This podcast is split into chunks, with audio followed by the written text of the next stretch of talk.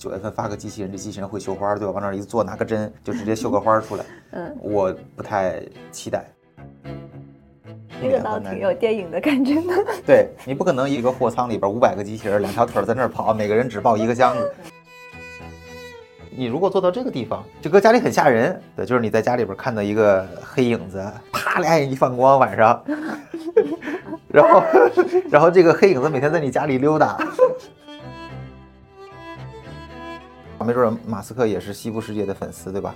他的目标可能也是未来我要能够构建出来一个人和机器人分不出来的世界，或者是他觉得，哎，通过这个脑机接口，对吧？他也做了脑机接口了，对吧？然后把他的这个 intelligence 移植到一个机器人身上，能够实现智慧的永存，对吧？然后殖民到火星，他有他一套他自己对未来社会和未来科技发展的一个理解。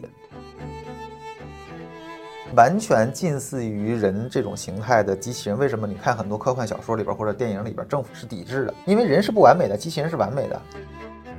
所以我觉得中国的这一波机器人的的热潮和机会，可以讲是无与伦比的。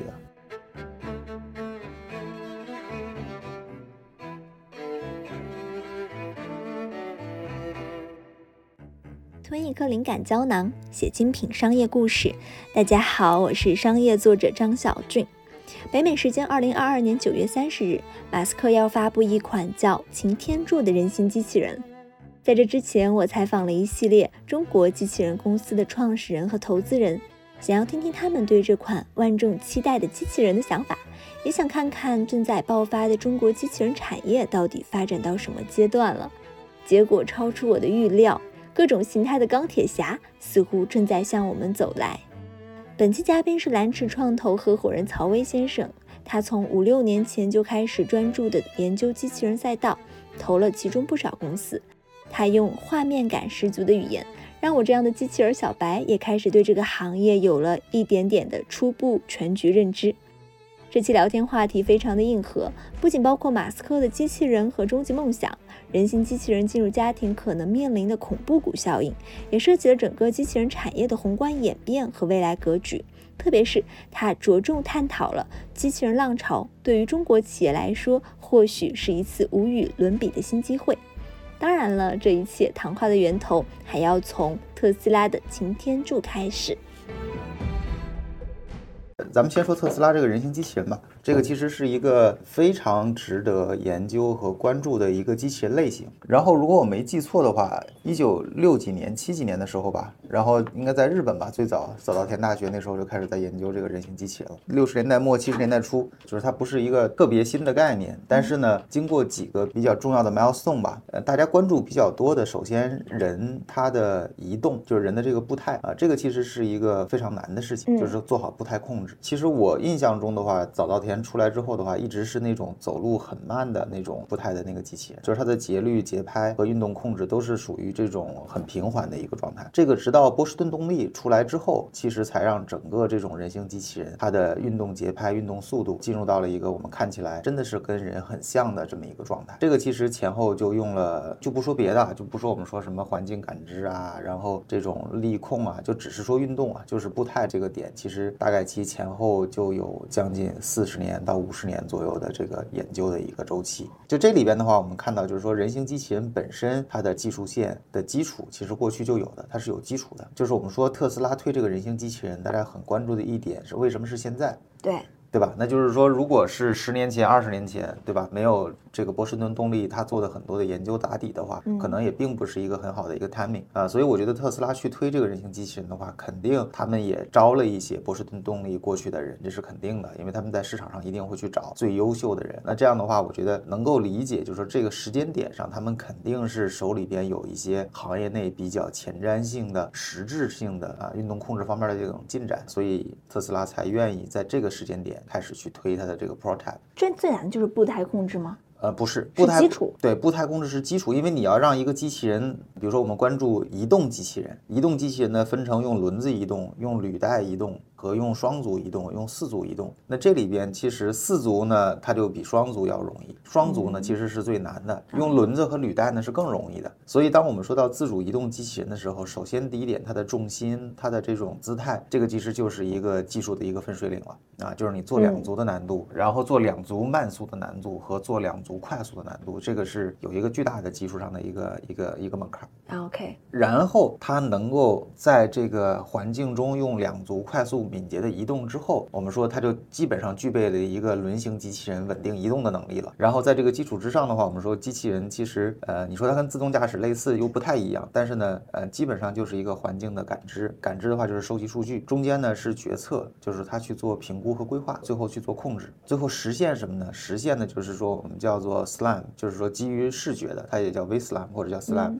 就是基于视觉的实时建图、导航和定位。对吧？那就是说，这个小机器人它可以首先不摔倒，这个灵活的移动，然后呢，它又具备了场景的感知、实时的这种导航和定位能力之后，它至少是一个可以自主移动的智能体啊。这里边还没有进入到我们说人的那个阶段，你可以理解成为一个自主移动的小吃，只不过说是两条腿的，而不是两个轮子或者是四个轮子。那这样的话呢，就是说我们说它也只是具备了基础的人的一部分能力。那就是我们说人。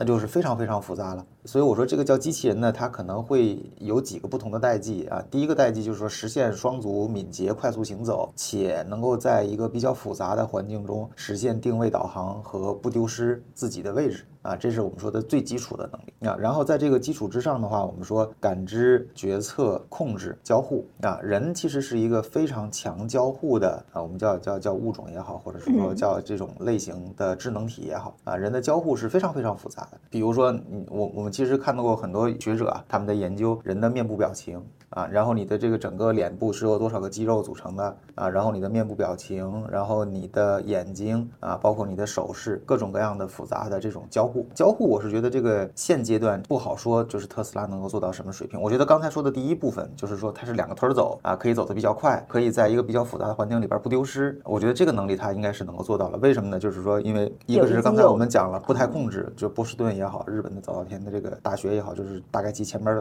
五六十年的这个研究打底，步态。控制和这个双足站立行走，这个已经有一定的基础了。呃，但是呢，你如果让这个机器人能够做到在环境里边能够做到环境的实时建模，然后自主移动导航，这个其实跟特斯拉的自动驾驶能力是非常接近的。这部分其实是我看很多网上的文章也好，包括特斯拉自己也也讲，就是它底层的芯片也是一样的，都是基于它的这个超级计算机 Dojo 这套系统，然后用的是 D1 的芯片，呃，也是特斯拉纯视觉的这个算法，这些基本上都是可以沿袭。之前特斯拉的积累的，呃，但是我们说什么东西是不能够演习的？嗯啊，比如说这里边我们叫做非常精准的力控，力控啊，就是比如说，因为你在那个特斯拉开车的时候，你基本上用不到的。我举个例子，比如说让机器人去剥鸡蛋啊，或者是说你让机器人去剥个小龙虾，对吧？或者是就是你让它做一些比较复杂的，比如说安装一些有弹性的物品，呃，这个其实就是我们说人他对外部环境和一些非常细微。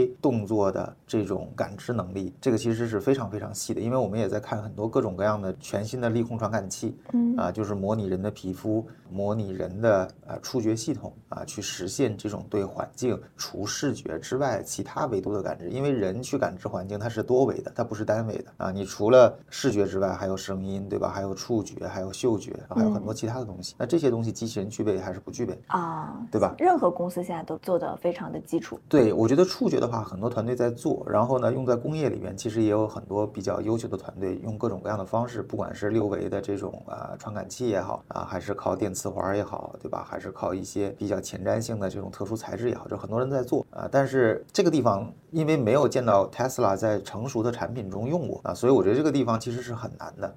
另外一个呢，就是说这里边的精细控制，精细控制呢是和它的视觉相关的。你比如说人可以做到多精细呢，就是你拿了一根针，拿了一根线，对吧？大概其一个小眼儿，你把它穿过去，对吧？你就让机器人干这事儿，啊，这就是一个比较精细控制的一个场景啊。它是不是能够拿一根线，然后把这根线从这个针眼儿穿过去？那这个里边要求的话，就是说它的这个视觉信息的分辨率和对环境感知的这个精准程度，达到了我们说的这个精细的颗粒度。那这个颗粒度和人能够感知的那个颗粒度会差多少？对吧？因为特斯拉的自动驾驶，它那个摄像头分辨率还是非常低的。那这里边就是说，如果它的机器人要想达到这种非常精细化的控制和任务，那这个其实是也和它之前的这个积累有些地方是不一致的，就可能需要他们再做一些呃迭代和更新。但是这里边，比如说我们说做一些比较粗颗粒度的任务啊，比如说把一个箱子从这个桌面搬到另外一个桌面。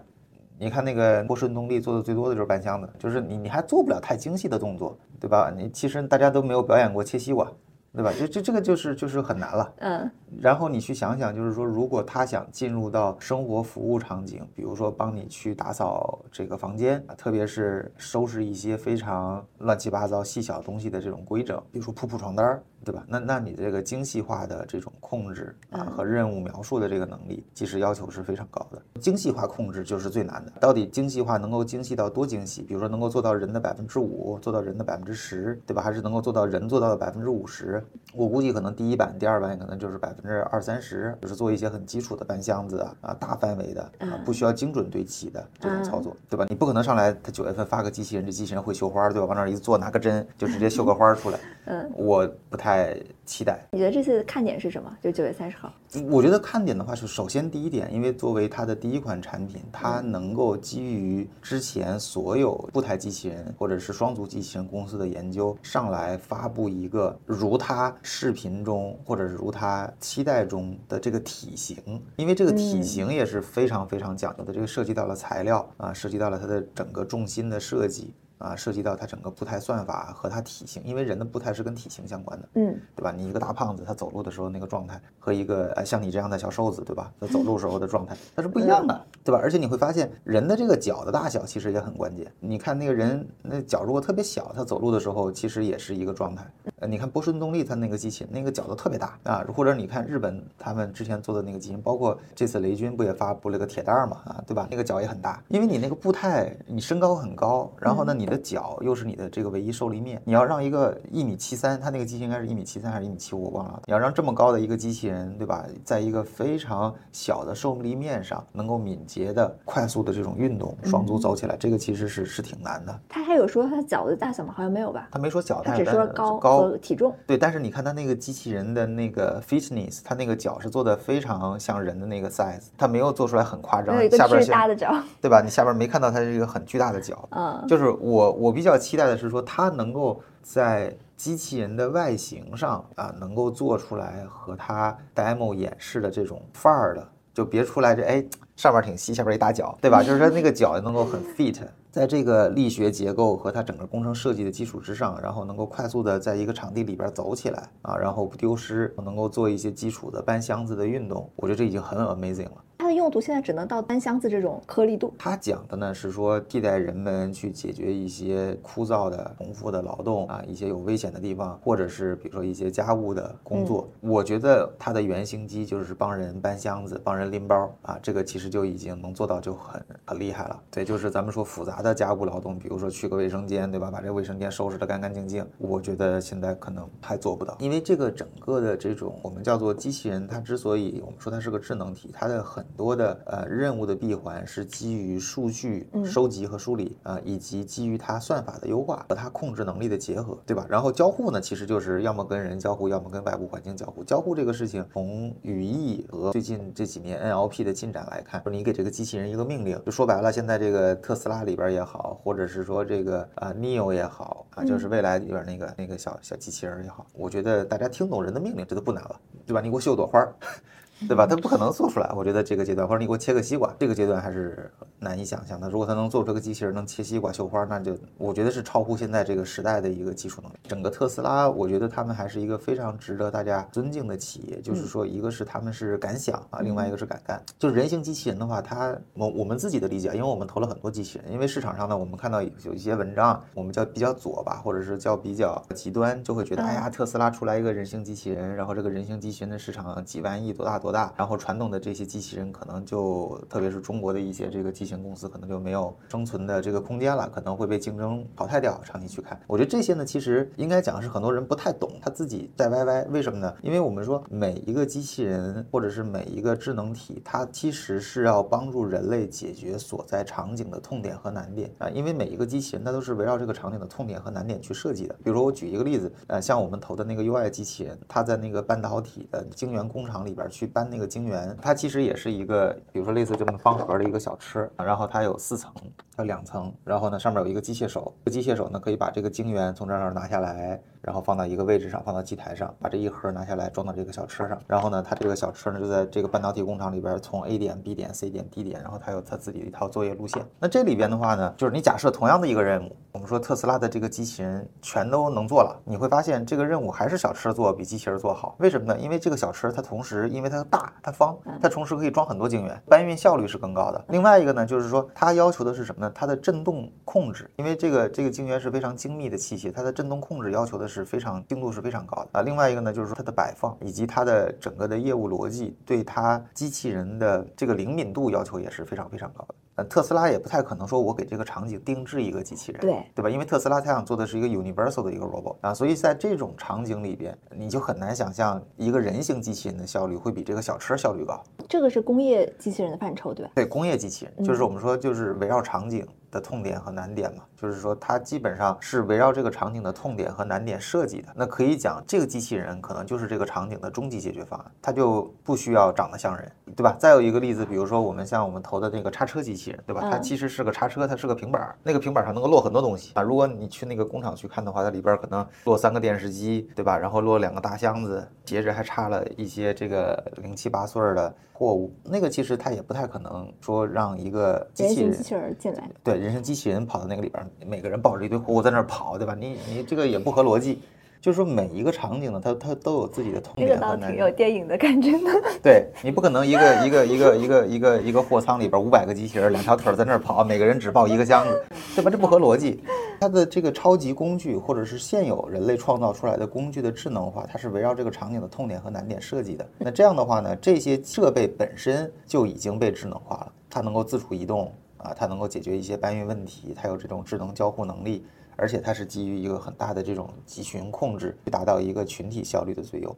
呃，其实你单个机器人在这种场景上，人形机器人也意义不大。嗯，啊，这就不用说我们说那些重工机器人了，对吧？你什么船舶啊、焊接呀，那些肯定跟这种人形机器人也没关系。还有一些这种高负载的工业机器人啊，跟人形机器人也没关系。在什么场景非得是个人形？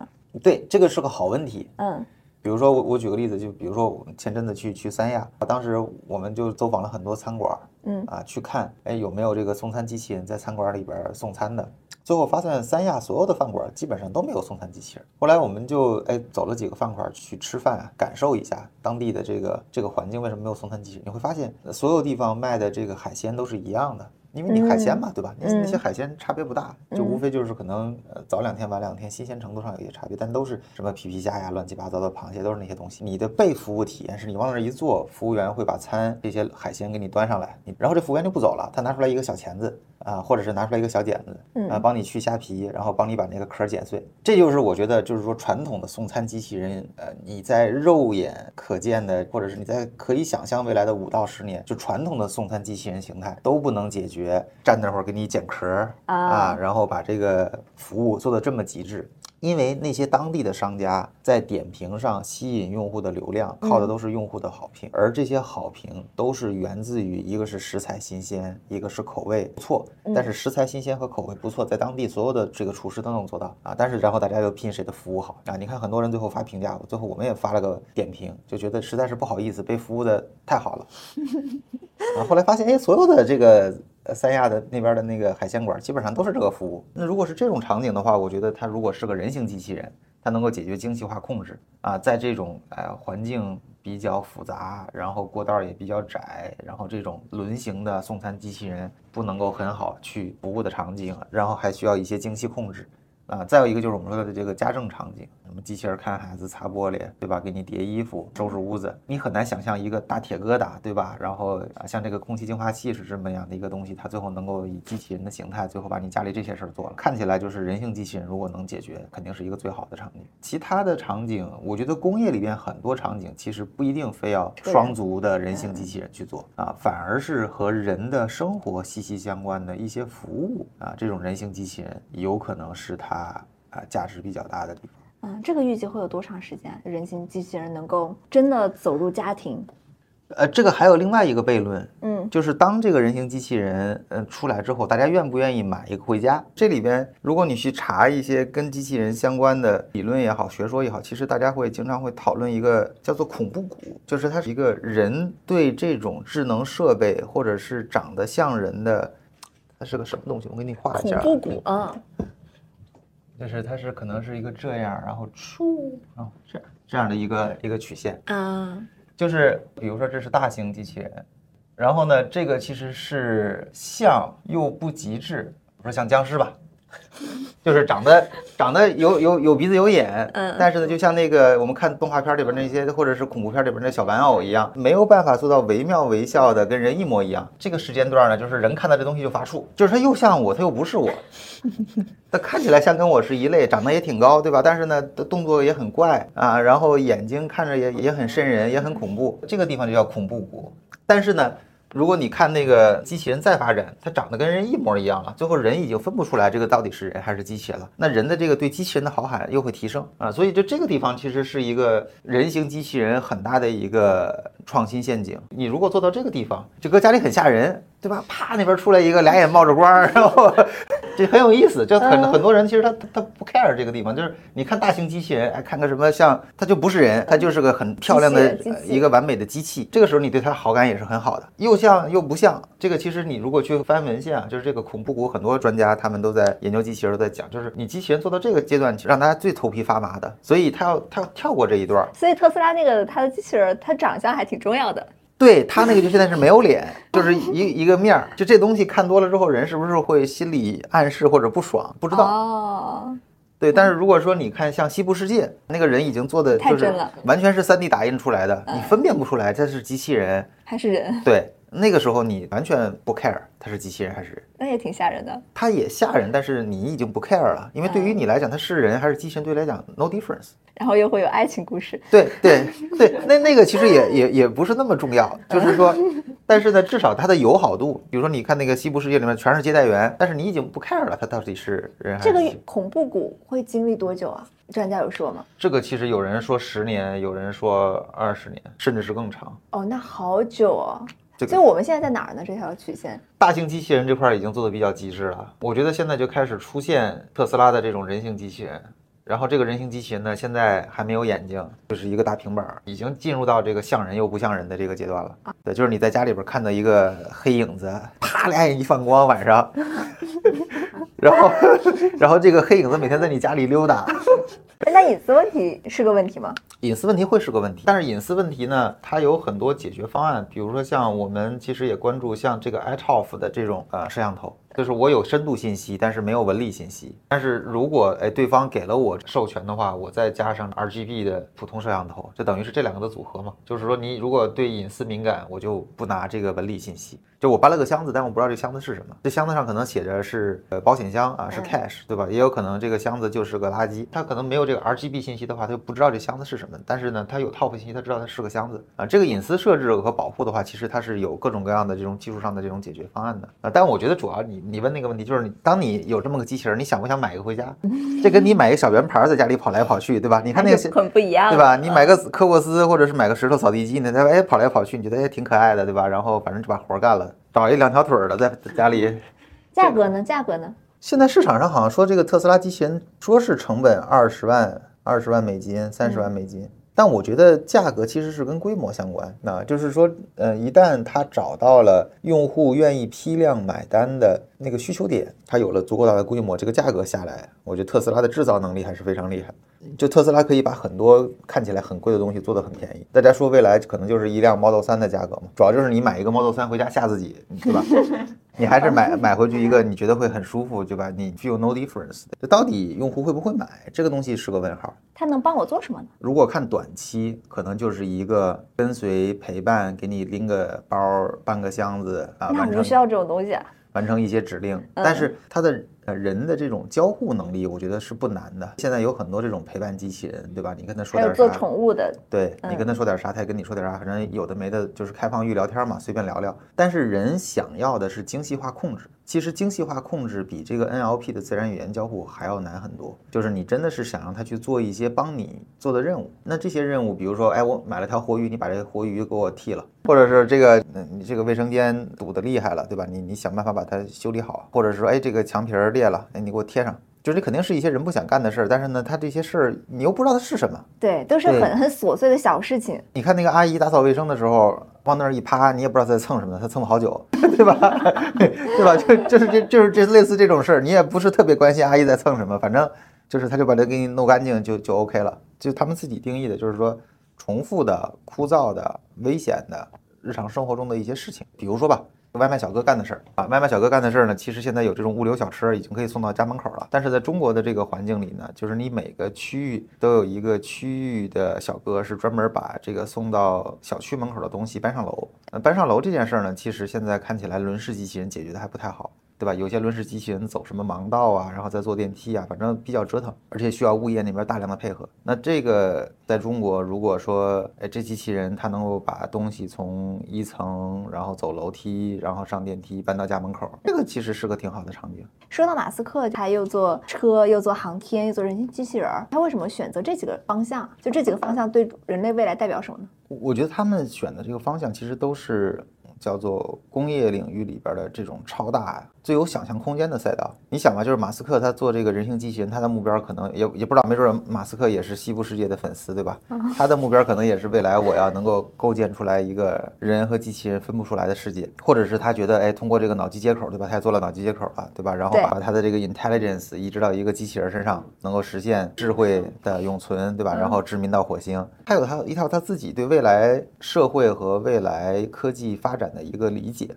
而且这个理解呢是比较极致的，说白了吧，就是他以他之前的成功的这个案例和他之前做到的一些事情，他可以让很多人相信他未来还是能够做出来类似的事情。但是他每一次选择的那个点，就比如说他现在特斯拉的遇到的一个挑战，就是说他从一个二十年成立的这种新锐的新能源汽车厂，已经成为了主流的新能源汽车厂了，或者是成为了主流的汽车厂。那他的想象空间和估值也受到了挑战。那他现在扔出来一个新的概念，那他又是开启了一个第二曲线。这个第二曲线有可能又是一个需要一百年，哦，那他都不在了，所以还要就是不不，他有可能在，他可有可能最后把自己的这个人机 接口，嗯，对，通过这个对吧？这个 upload 到这个人形机器人里边去了，因为他选这个赛道都是超级长的赛道，就是你比如你要看了西部世界，你觉得哎，一百年之后人是不是能够复制人？最后他不一定是个机器人，他可能是 3D 打印的，他可能就是软的，然后他可能智慧状态或者是说我们这种 consciousness 就跟人是接近的。像无人驾驶，像他做的航天的那些，再像人形机器人，这个难易度有个排序吗？就远近程度。我觉得不太可比，但都基本上是科技领域的我们叫做垂直领域里边最难的事情。是终极想象，对对，车这个其实相对来讲还简单一些，但是车的自动驾驶是很极致很难的。但是呢，刚才我们讲了，就是说人的感知、控制和交互是要比车难了十倍以上吧，十倍到一百倍。嗯，嗯，它难的维度不太一样。对，它前面有一些地方比较一样，但是越往后越难，因为涉及到的它不只是不只是算法、算力相关的东西，不只是数据相关的东西，还涉及到材料学，涉及到很多其他的这种跨学科的这种创新。马斯克他来做人形机器人，对于整个全球的机器人产业有什么影响呢？很多人误读，就是说觉得这个人形机器人倾覆一切，对？吧？做出来也颠覆一切，我觉得这个嗯就是就是瞎讲。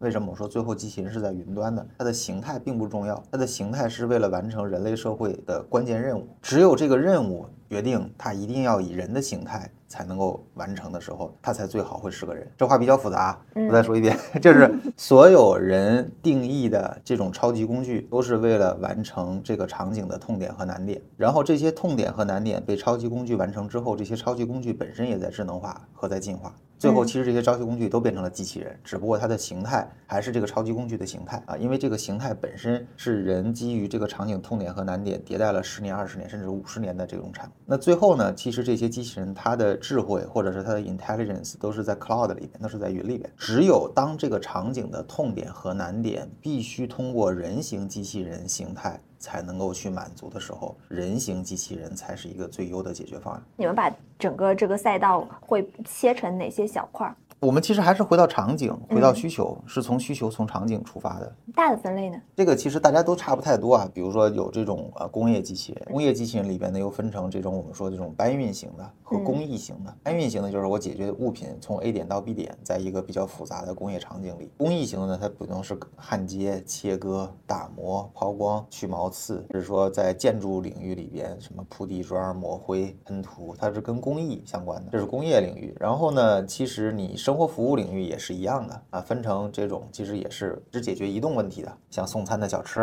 啊，送餐的这些机器人，它直接解决 A 点到 B 点的问题。还有一类呢，比如说像像高先我们投的清洁机器人，清洁机器人呢，它既从 A 点到了 B 点，它还把 A 点到 B 点这个过程里边的这个路径给擦干净了。那比较复杂的呢，就是我们说的，就是说它的像高先的机器人呢，就是说它它的服务过程你是不太关心的，因为它的服务过程对你的体验影响不大。比如你早上九点到楼下看着这个大堂很干净，你不关。关心这机器人昨天晚上怎么磨叽把这地儿搞干净的？就是它的服务过程和你的体验不相关。还有一类呢，是说它的服务过程直接关系到你的消费体验或者是使用体验，对吧？就比如刚才我举的那个例子，对吧？你去海南、去三亚，你去吃皮皮虾或者吃螃蟹，对吧？如果那个服务员或者是一个小吃，他把这个东西放在这儿，你要自己把那个东西从小车上拿下来，然后自己去挨上那个壳，那个很费劲，对吧？那如果是个人形机器人，他把这东西端到你面前，就像现在三亚的服务员一样，哎，拿个小钳子。拿个小剪子，虾帮你去皮儿，螃蟹帮你剪碎，它的服务过程直接关系到你的消费体验。那这个场景里边，如果是哎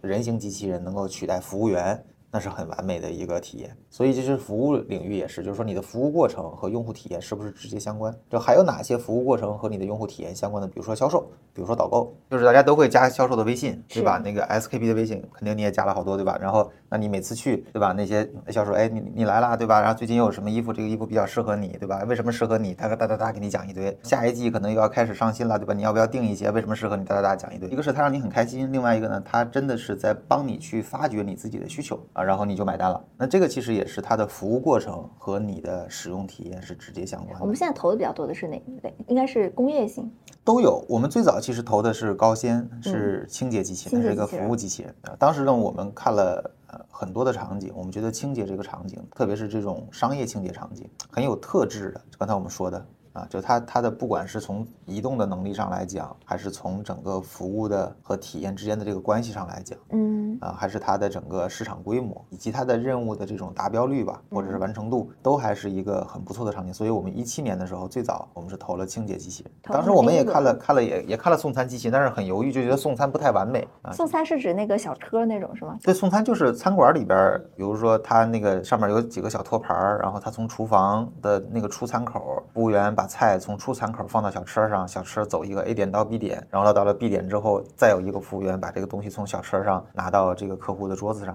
这个当时我们为什么没有投送餐机器人呢？一个很重要的原因，就是因为它的整个流程里边，这个小车贡献的价值只是中间那个长廊走道的那个 A 点到 B 点。出餐需要有一个人把这个菜放到小车上，因为小车没有胳膊。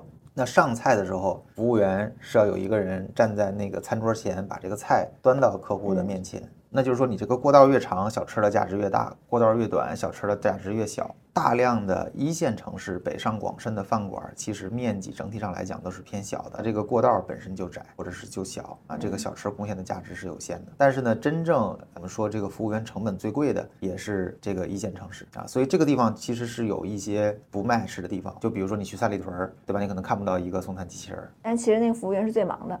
最忙的、最贵的、最累的啊！你比如说华贸楼下这一条街，你可能都看不到一个送餐机器人啊，反而是说一些比较闲的小店，呃大店大店，行大店，比如说之前我见过像俏江南很大，而且还没有台阶儿，它如果有台阶儿也不行，因为有有些俏江南它是有这种高低设计的，它是有台阶儿的。我们楼上那大董啊有一个送餐机器人，就是因为它有一个特别狭长的过道儿，过道儿越长，送餐机器人的价值越大。这这个领域有跑出来的公司吗？呃，现在应该讲应该是呃晴朗和普渡吧做的还不错，嗯，到独角兽了吗？到了到了也到了。啊，对，然后海外呢，其实是这个痛点，或者是呃会有一些场景，比如说你去那个 Vegas 的赌场，对吧？那赌场都特别大，然后呢你在那会儿玩个老虎机，或者是玩个扑克，然后呢你需要这个服务员给你拿点水，对吧？那那个机器人从很远的地方跑过来，你送个可乐，或者给你送个这个鸡尾酒，一个是你可以随便拿，你不怕拿错，反正都是都是不花钱的。另外一个它那个过道特别长。除了清洁送餐，还有什么场景你们看过？投或者没投过？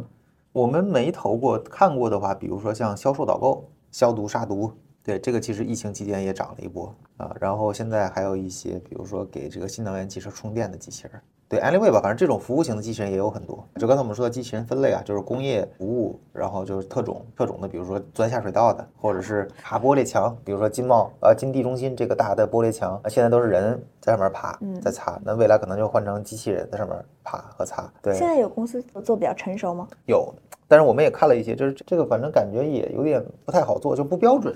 其实这种玻璃墙的建筑现在其实是越来越多，而且它这个表面清洁需求也不小啊。但是这些我们都还没有投，就啊，然后再有特种的呢，就是说这种比如说防爆。排什么爆炸物啊？我们还投了一个特种的，就是高压电线上的带电作业。那个输电网是是非常长的。嗯我们之前投了个无人机，它是发现这些电网上有什么问题。那你有了问题之后呢，你得去解决问题。人去做其实很危险。那你用一个高空的作业机器人，那个机器人在上面就像一个一个小吊斗一样挂在那个电线上跑过去，然后就把那个电线的问题给解决了。所以您是从一七年开始投机器人儿，看大概其实从一四一五年开始参，我们投的话应该是一一七年吧，一六一七年。嗯，为什么什么是这个时间点机器人的创投比较火？之前它也发展那么多年，为什么是现在呢？嗯，首先第一点呢，就是我们因为蓝驰我们一直在看技术，每一波这种技术的应用侧的创新，因为应用侧的创新带来的是比如说公司收入的快速增长，但是你要想在应用侧有创新的话，呃，一定是你的底层的技术能力。有创新，有突破，和应用侧的需求匹配了，才能够形成一个良性的商业闭环。所以我们比较关注的呢，实际上是在技术侧，就是每一波技术侧上的这种升级和迭代，都会带来一次商业侧的闭环和这种创业公司成长的机会。在同一个时间点，我们看到的一个最大的技术上的变化啊，其实是基于 AI 的变化，比如说基于啊模式识别、CNN 啊深度学习，能够让这些汽车也好，或者是机器人也好，能够具备环境感知、定位导航、自主移动的能力，就是刚才我们说的这个 SLAM 啊，它叫实时定位和建图，具备这个能力了。那其实说白了，这些小车过去是要靠导轨或者是靠二维码，现在靠这套基于 AI 的能力。它就变成个智能体了，它自己可以跑来跑去了，不会迷路了。这个其实是当时让我们决定开始去关注和投资机器人的一个一个关键点。机器人的技术周期，你们会怎么看？我不能告诉你现在到什么时候了，我只能告诉你说，它每一波技术的迭代，它的这个周期是比较长的。比如说有 AI 和没 AI 中间可能隔了有十几年，很长一段时间。比如说像这些小车，过去下边是个导轨啊，你在这边摁 A，它就从这边到这边，你摁 B 它从这边，这个其实是用了得有二十年。一旦出了摄像头加上雷达、环境感知能力，它可以自主监图了，那不用导轨了，这个小车就可以自己随便跑了啊。那一下子这个它的应用应用范围和性价比就完全不一样了。对，但是这个变化和之前导轨之间可能有十几年啊，所以它每一波技术的迭代看起来是机器人能力的提升，但实际上是一个底层技术站一个很长的一个一个迭代和突破。可能你要说下一波，这个我们还要看啊，就是说，当然有一些全新的能力，比如说我们还投了一个很有意思的公司，是做软体机器人。软体机器人什么意思呢？过去有一些人去做这个软体的夹爪儿，这个夹爪的部分是用这种所谓的硅胶啊，或者是特殊材质的材料去做。比如说这个夹爪，它可以去抓蛋糕、抓鸡蛋，做的很柔性啊。这个其实是软体机器人最早期的形态。我们投的那个软体机器人呢，就是不光手是软的，整个胳膊也是软的，它就可以呃擦桌子，去加油的时候拧那个油油箱盖儿。我给你看一个视频吧，这个可能帮你更好的理解。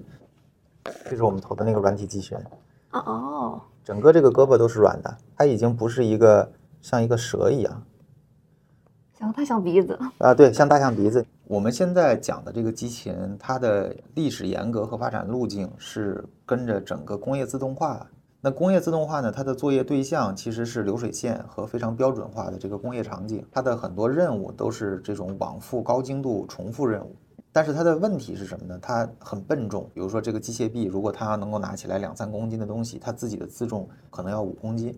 就说白了，全都是大铁疙瘩。这就是我们说的，就是你很难想象未来在人们生活中无处不在的这种服务型机器人全是铁疙瘩。比如说家里边，如果你有有有小朋友，对吧？他摔个跟头摔到这个机器人上了，就把自己头磕破了。那我们觉得，其实你看，比如说动画片里啊，或者是科幻里边，就是这个机器人未来它应该是一个很柔软的、很安全的，生活中无处不在的这种存在。我们投的这个软体机器人呢，就是它指向的是一个新的机器人的形态和技术体系。这个技术体系跟过去四大家族啊，跟其他人的这个技术体系就没关系了啊，它里边也没有什么电机，它的成本也非常低。比如说现在一个机械臂的话，可能要卖啊两万、三万、四万啊，像他们这种的话，可能五千、一万，甚至是他们做的一些很小的这种软体机器人，成本可能就几百块钱啊。这种我觉得未来才是。在生活中无处不在的啊，服务机器人的一个很重要的组件。对未来世界的这个机器人的想象，它不是单一形态，它是有非常多不同形态的一个组成。对它未来就应该会是一个刚才我们讲的和你的场景、任务、痛点和难点相关的这样的一个形态，它一定是围绕需求的。我们现在投的是都是到了商业化的拐点的这样的场景，也不是。就我们有一些，比如刚才像讲这个软体。就它还没有商业化啊，但是我们认为这种类型的机器人形态，它未来在生活服务领域有可能会是一个巨大的应用市场。这种我们可能它产品刚刚从实验室出来，我们就会投。像高先当时我们投的时候，他们也刚刚开始做清洁服务机器人，其实也没有收入。几年内有应用空间的场景。对对，就有一些你不知道要等多久。像人形机器人就是那种不知道要等多久的。对，你可以这么讲。中国人形机器人发展怎么样？玩具类的其实有很多人在做，是之前优必选啊，包括小米也在做。做最早的比较有名的可能就是优必选，他做了个那个悟空机器人嘛，会翻跟头啊，然后春晚上去跳跳舞啊，就没啥用嘛，就是个玩具。波士顿动力它的核心革新是什么？我觉得他们在机器人的控制算法方面，就是一个是机器人的结构设计。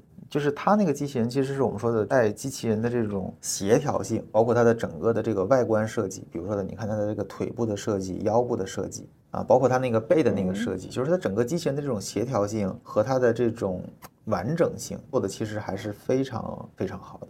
嗯啊，包括运动控制这方面，就是我们很少看到它交互的那一面。但是我觉得交互这一面应该来讲也不是那么难。但是至少它在整个机器人的生理结构设计上面做的还是非常漂亮。就是你你感觉那个机器人就有点像未来的那个机器人的那个感觉了，就是腰很细，对吧？也不是那种看起来特别笨重的。然后它的这个腿线条非常清晰，嗯啊，然后脚的比例呢控制的还好，也不是那种大的很夸张。啊，然后它的那个背呢，有的时候它会有一个圆形的这种弧状的一个一个小包，有点像一个一个驼背的人的那个，像背了个书包一样啊，它能垫上打滚儿。但是你看那个波士顿动力，它是没有做手的，它那个机器人上面都是一个小拳头，因为那个手指那个太难了。特斯拉如果能把这个手指这个东西也能做出来，这个都是很神奇了。我估计大概率它还是会简化。讲到波士顿动力的时候，都会讲到它几亿金主那件事情，这个背后说明什么呀？对，我觉得再三转售。呃，我我觉得这个其实就是中国和海外呢，在机器人领域方面的大家的关注点会不太一样。呃，中国呢，其实我们看到大量的团队，他们更关注这种场景侧的应用，因为咱们也就说吧，就比如说像腾讯啊，或者是阿里，他们会有一些前瞻性的经费去做一些机器人方面的这种研究。除了这些头部大厂之外的话呢，学校其实是没啥钱的，所以研究机器人是很烧钱的一件事儿。就说白了吧，国内大部分团队都比较务实，创业公司也没有那个钱去烧，大家基本上都是强调跟需求侧的结合，然后形成一个良性的商业闭环，围绕这个商业闭环。再去迭代产品，但是海外呢，其实是有很多这种超级大金主，或者是说这种超级的巨头，他们可能出于创始人的兴趣和爱好啊，或者是出于各种各样的原因，那他就是可以无所谓，对吧？我一年投五个亿，比如孙正义，对吧？他这个当时拿波士顿动力，就是可能把他自己喜欢，但是但但是他。卖了百分之八十股份。对，最后他为什么卖呢？就是因为他发现这东西没有办法商业化，他也可能过了那个新鲜劲儿了，他他也感觉到这个东西其实再过三年五年可能也变化不大，对吧？就是他对他的期望啊没有那么高了，可能他买的时候的期望非常高，就真正你参与进去之后，发现两年三年变化就是那样啊，然后实际落地呢又看不到赚钱的点，然后再加上他自己可能有一些这种投资上的压力，卖了之后应该是卖给丰田了，对吧？现代汽车集团。那是卖给现代了。你看它卖到现在之后，它开始做大量的商业化。就比如说它那个机械狗啊，开始批量的卖。然后它现在又做了一个仓储的一个搬运机器人。那个仓储搬运机器人就是一个小车加一个胳膊。说这公司最后它还是要回到这个场景的特点去做东西。你过去波士顿做的就是这样的，对吧？像人一样的攥一小拳头。那现在也也出这个了，对吧？这是波士顿最新的开始往外卖的机器人，还是得回到这个场景的痛点和难点，你还是得解决问题嘛，对吧？你还是回到。哎，他那这这样做会不会是从高维打低维啊？不是，他的产品和技术是的确不错的，嗯啊，他是可以做的。那反正这东西开始跟中国团队竞争了，对吧？中国团队也是做类似的产品形态，那就是比价格啊，比对场景的这种理解。机器人公司，我们可以想象的最有想象力的会是什么样的呢？我觉得马斯克这个就挺有想象力的，就是中国没有人做吧？雷军那算吗？雷军反正就是马斯克做啥他做啥，雷军这个不好评价，也没准人家就是对的，就是跟着一个更聪明的人走，改为人后。但但我们是觉得，我觉得未来好的服务机器人公司应该是没有边界的。你最后其实是一个产品创新，基于数据去迭代，基于当下最优的供应链去不断创新产品的这种感觉。因为你是可以源源不断的出各种各样的创新产品去满足需求，它会越来越像消费电子公司，大疆类似，对。就好的公司，它最后其实差异化的是它的那个底层能力啊，它的底层能力是非常重要的。比如说在技术方面的积累，对吧？对用户需求的理解，重新定义产品的能力，这些东西是很核心的。它有了这个核心之后，它是可以不断的去延展它的边界。你现在看到有这样公司的雏形吗？国内还是还早。比如大疆，其实你说的这个大疆，其实是围绕它自己核心的东西，它的边界在不断的延展。它的那个壁垒是什么？对用户需求理解、产品设计，你是一个能够做出来让用户拿起来，哎，爱不释手产品的这种公司，我觉得未来机器人公司应该也是这样，因为你如果走向 C 端的话，其实它还是一个消费场景，更像消费电子，或者是说像家用的这种。电子，说类似像艾森，对吧？啊，或者是像这个石头科沃斯。然后你 to B 的场景，那就是非常重要的，就是围绕 B 端的这个核心的指标，对吧？就它可能就是成本和效率。有很多科幻电影，你觉得哪个电影最接近于你对于未来机器人世界的想象？如果是人形机器人的话，我觉得就是两个电影，一个是那个 iRobot，一个是这个西部世界，它代表了两个形态。就刚才我们说的这个恐怖谷，这个 iRobot 还在这个地方，你看到它，你还知道它是个机器人，还有点吓人。啊，晚上在家里出现的时候，那个西部世界呢，就是完全是个人形的人的 copycat。真的会有那种非常人性机器人走入我们的现实生活吗？有，会吗？哦，那它会有很多问题啊，人机之恋都会出现。这个老外其实我们之前。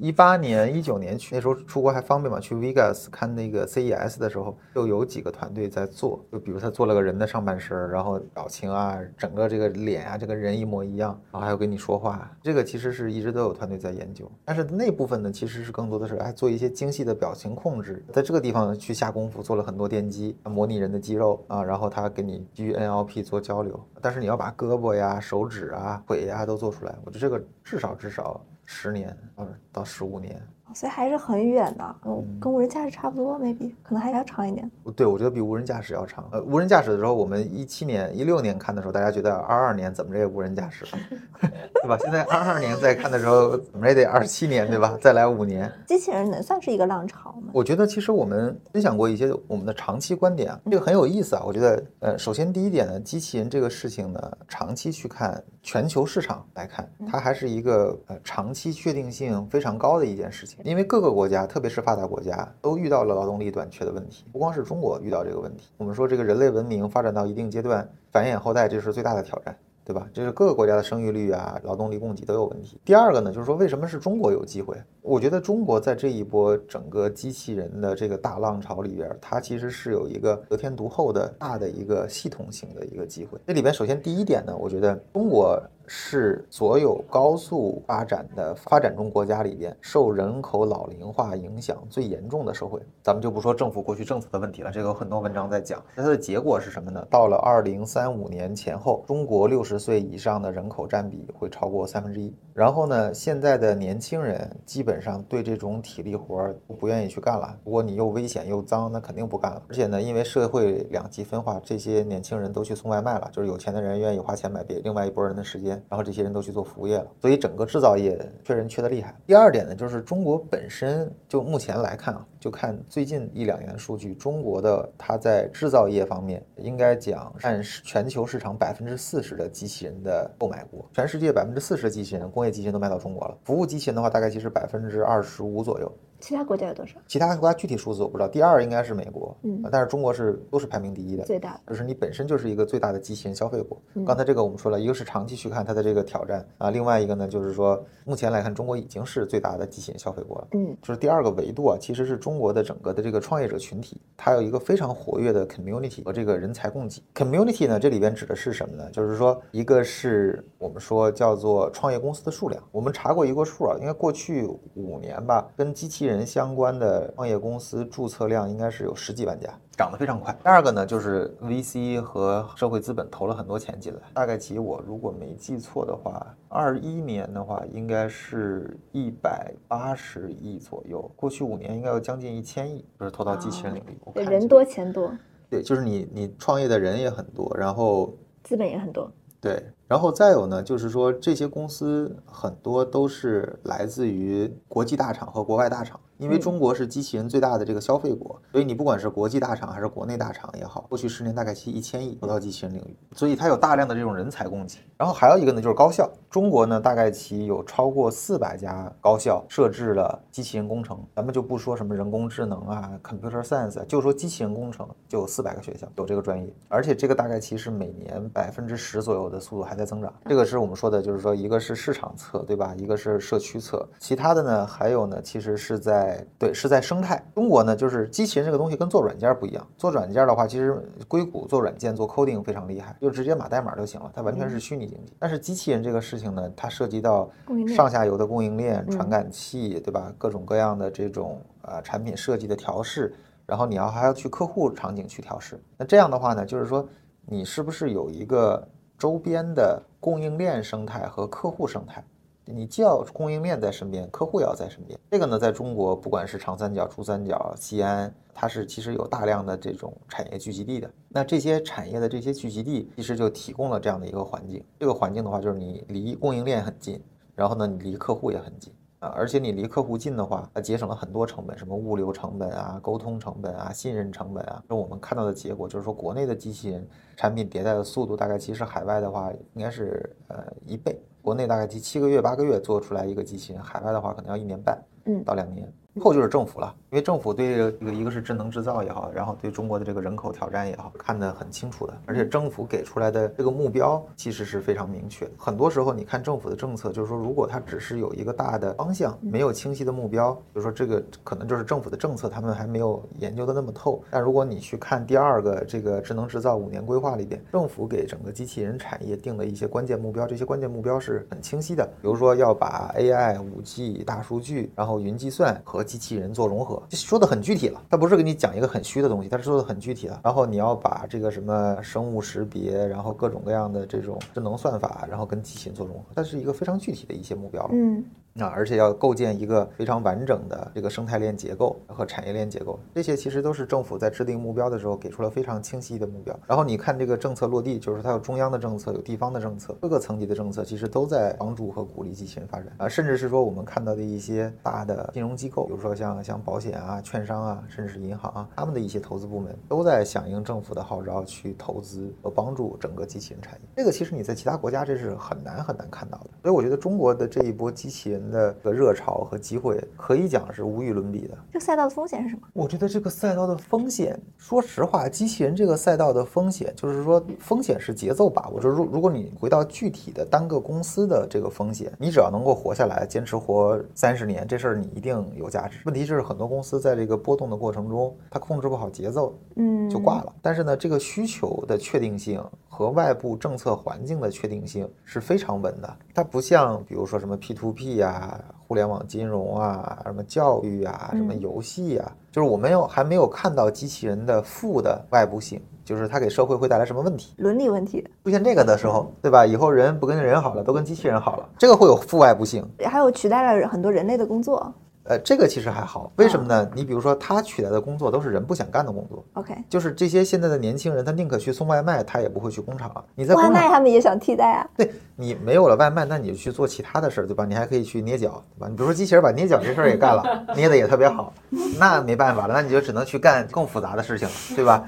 但你说这个负外部性，就是说当人不想跟人好了，对吧？只想跟机器人好，哎，这个有可能会带来比较大的负外部性。所以完全近似于人这种形态的机器人，为什么你看很多科幻小说里边或者电影里边，政府是抵制的？因为人是不完美的，机器人是完美的啊，就像大家最后养小宠物一样，哎，觉得这个宠物对我特别好，那人这个天天变，对吧？各种不好，对啊，对他还能学习我，对不对？对呀、然后越来越懂你。对，这就会让你一直很开心，对吧？你怎么开心怎么来。